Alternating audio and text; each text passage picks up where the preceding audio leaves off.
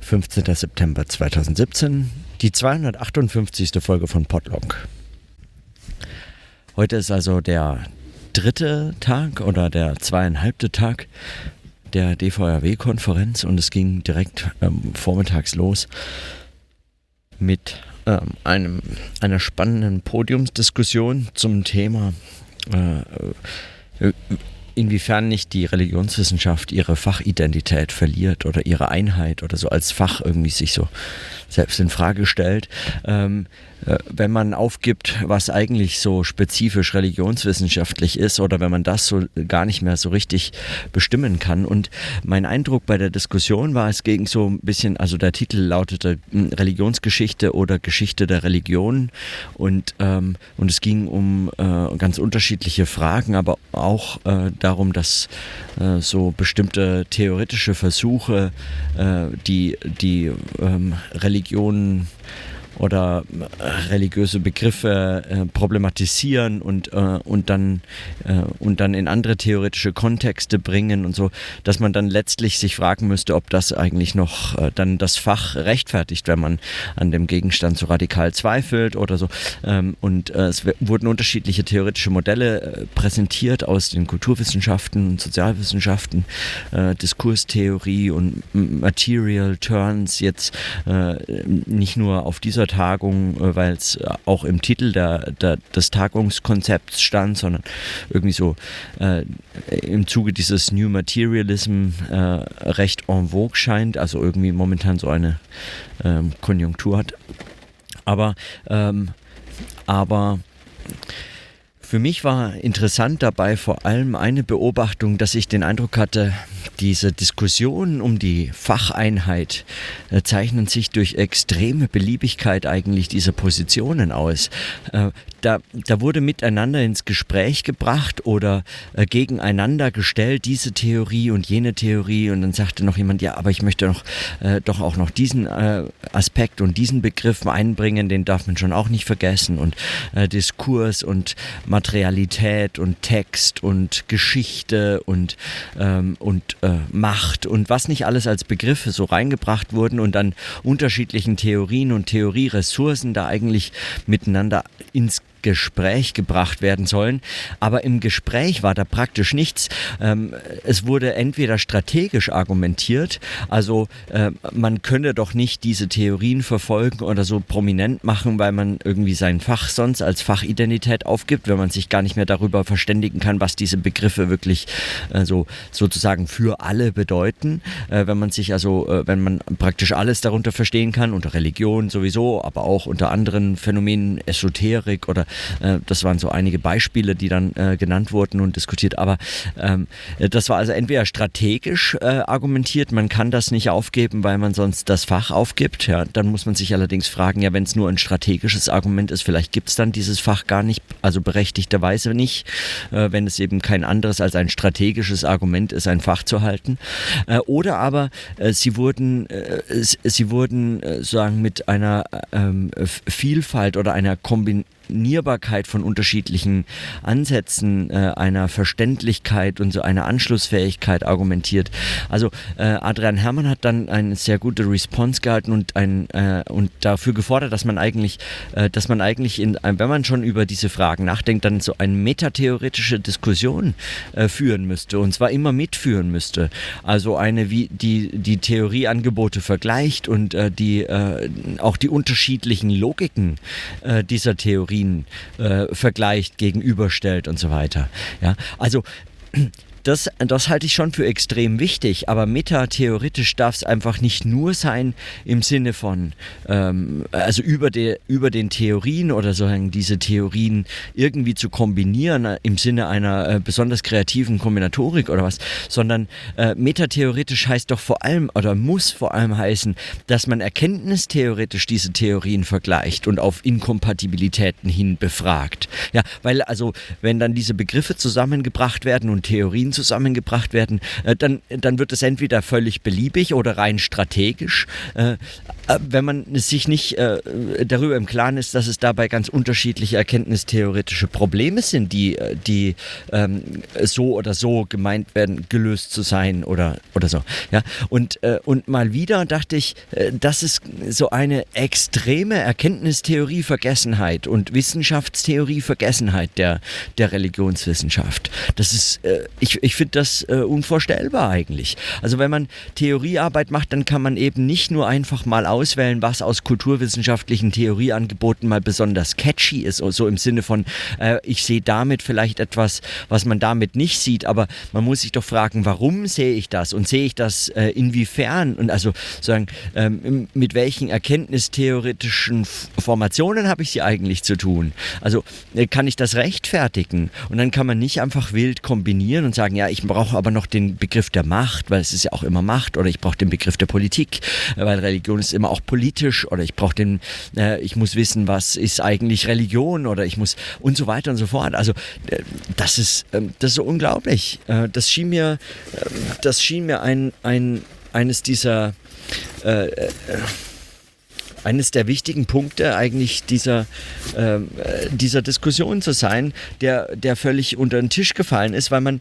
ähm, weil man irgendwie miteinander im Gespräch bleiben möchte, äh, auf eine Art und Weise, die äh,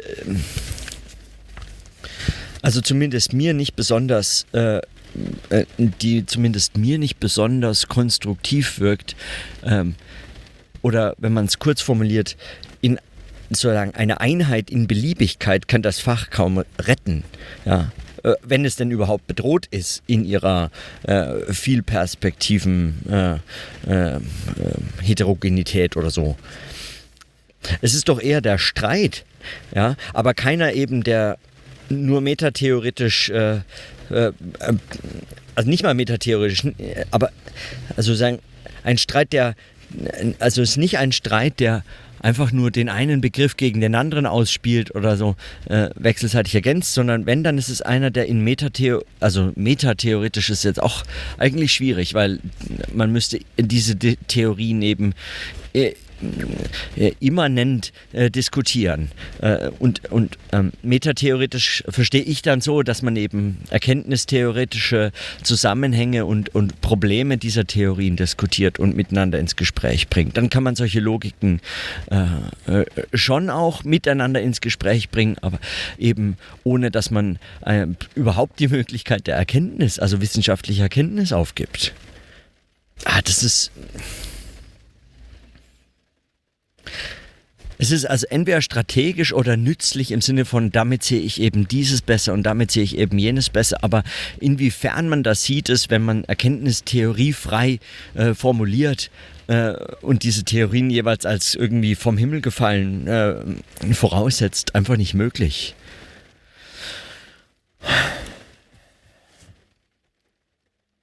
Und das ist bei, gerade bei so kleinen Fächern, ähm, meines Erachtens immer wieder ein, ein, ein Problem, weil man irgendwie aufgerieben ist äh, in der Beschäftigung mit dem Gegenstand.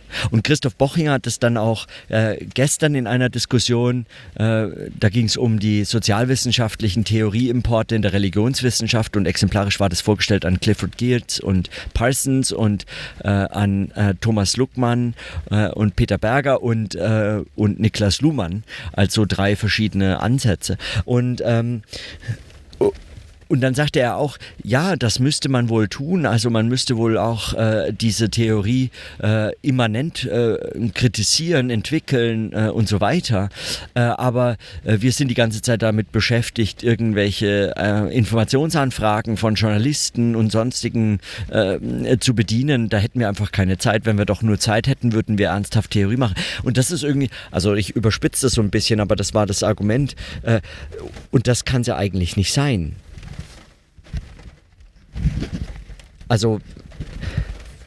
Klar ist, dass äh, vielen äh, Journalisten es völlig egal ist, ob das religionswissenschaftlich auch noch mit erkenntnistheoretischen äh, Problemverständnissen äh, formuliert ist. Solange es irgendwie der Herr Professor Religionswissenschaften sagt, dann kann man das wunderbar in einen Artikel einbauen. Dann bezieht sich es möglicherweise oder hoffentlich irgendwie auch noch auf, auf den Islam. Dann kann man äh, äh, das noch in die reißerischsten Artikel einpacken und so. Aber äh, also wissenschaftlich nimmt man sich dann eigentlich jede Möglichkeit, einen Beitrag zu leisten für, für worum es ginge oder äh, wozu es, äh, wenn überhaupt, Religionswissenschaft bräuchte. Diese sagen, diese und dann äh, zugleich bei meinem Vortrag war in der Diskussion danach äh, irgendwie ähm, schon wertschätzend auch bemerkt, dass das irgendwie, dass man in solchen theoretischen Höhen wurde das dann gesagt, also es ging um Metaphern, deswegen sind die Metaphern natürlich naheliegend gewesen, aber in solchen theoretischen Höhen dann, äh, man müsste das eben auch mit äh, empirischen äh, äh Forschungen irgendwie zusammendenken können, da bin ich völlig einverstanden, aber äh, das sind ja eher keine Höhen, statt, äh, wenn man das mal vergleicht mit also, ne, wenn man sich philosophisch erkenntnistheoretische Problemhorizonte für äh, religionswissenschaftliche Theorie und Begriffsbildung äh, als Problembezug bewusst macht und das diskutiert, darüber arbeitet, dann ist es eben gerade keine Höhe, in der man schwebt, sozusagen fernab von jedem Boden der Realität oder was auch immer, sondern, äh, so, sondern äh, gerade im Gegenteil, wenn man dann diese äh, tollen, ach so Empirie und sozialwissenschaftlich äh, fundierten Methoden und Theorien Theorien äh, der Kulturwissenschaften, die jetzt so äh, modern und beliebt sind, äh, bis hin zu neuem Materialismus, der Steine und Berge sprechen lässt, dann äh, miteinander ins Gespräch oder bringt oder kombiniert, dann hat man doch jeden Boden verloren. Also dann ist man äh, sagen, äh, was ist das dann für eine Erkenntnis? Ja, klar, ich überspitze das, aber und äh, keiner derjenigen oder diejenigen, die das äh, formulieren, würden äh, sich dem einfach so anschließen und sagen, ja, das stimmt, wir, ähm, wir interessieren uns nicht für Erkenntnistheorie, sondern selbstverständlich, wer solche Theorieansätze kombiniert oder auch nur einen davon vertritt und so, hält diese erkenntnistheoretischen Fragestellungen für eben in dieser Theorie beantwortet, gelöst und so fort. Aber man lehnt sich dann zurück und denkt sich, ja, hat man erledigt oder das hat schon für mich nicht äh, Michel Foucault gemacht oder das hat schon Bourdieu gesagt und äh, so es bei äh, Latour oder so läuft's äh, bei Bennett oder äh, wen auch immer man jetzt von diesen ähm, Theorien dann heranzieht oder so. Aber aber die Arbeit ist nicht getan, sondern in jeder einzelnen konkreten ganz empirischen Forschung müssten solche Fragen mitgestellt werden und mitbeantwortet werden.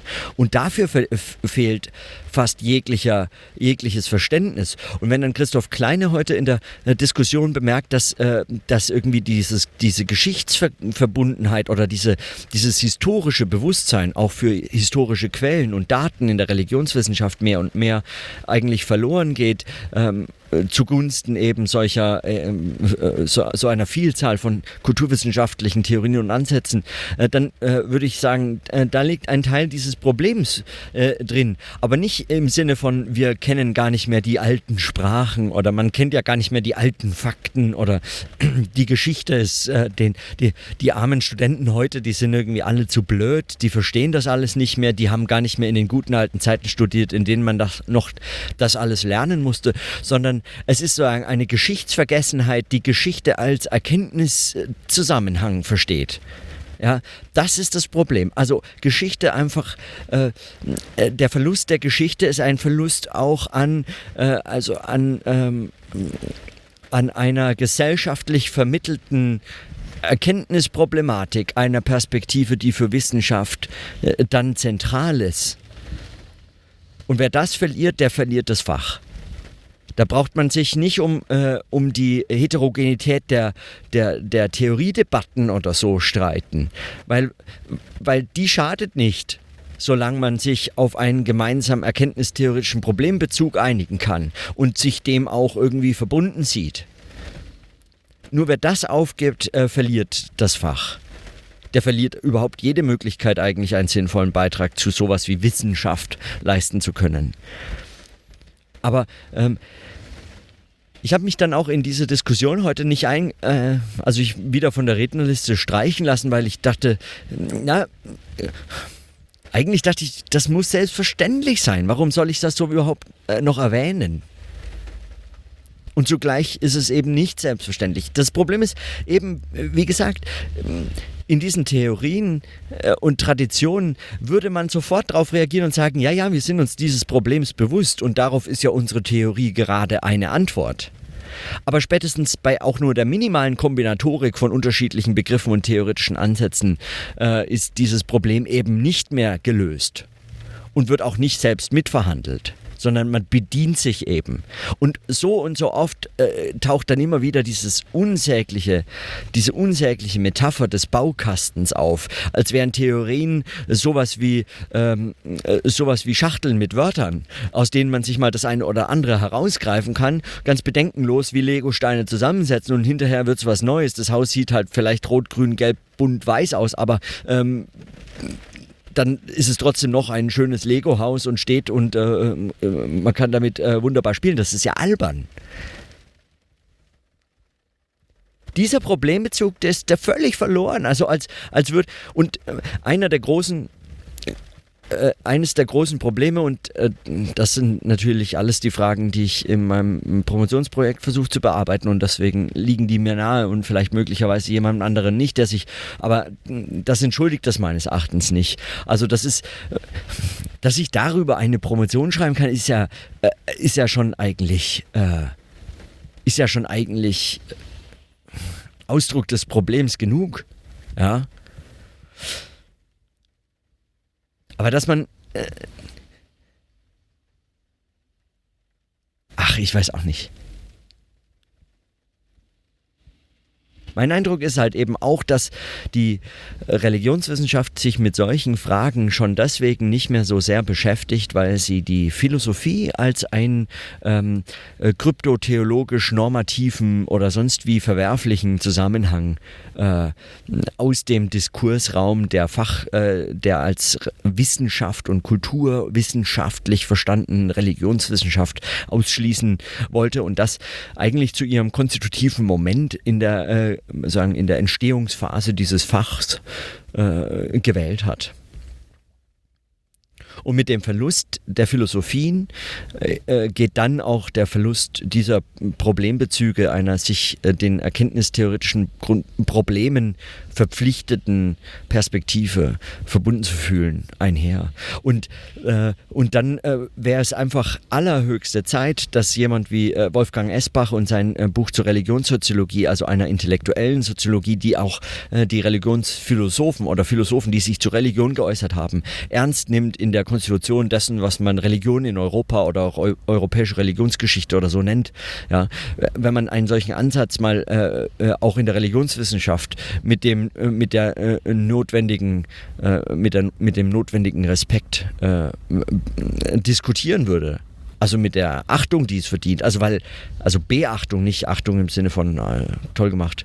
Aber, ähm, also weil auch, aber darum geht es nicht, aber, äh, sondern Einfach, dass man einen solchen Diskussionen, äh, dass man solchen Diskussionen nicht ausweicht, weil man sich denkt, naja, die, die Soziologen, die können halt noch äh, über Philosophen schreiben. Ja, die haben halt nicht das mit den Theologen hinter, un, äh, hinter sich, wie wir das haben oder so. Oder die sind selber noch halbe Theologen, wenn die Religionssoziologie machen. Machen sie sowieso nur Kirchensoziologie oder was auch immer die ganz konkreten Vorwürfe an Religionssoziologen sein mögen.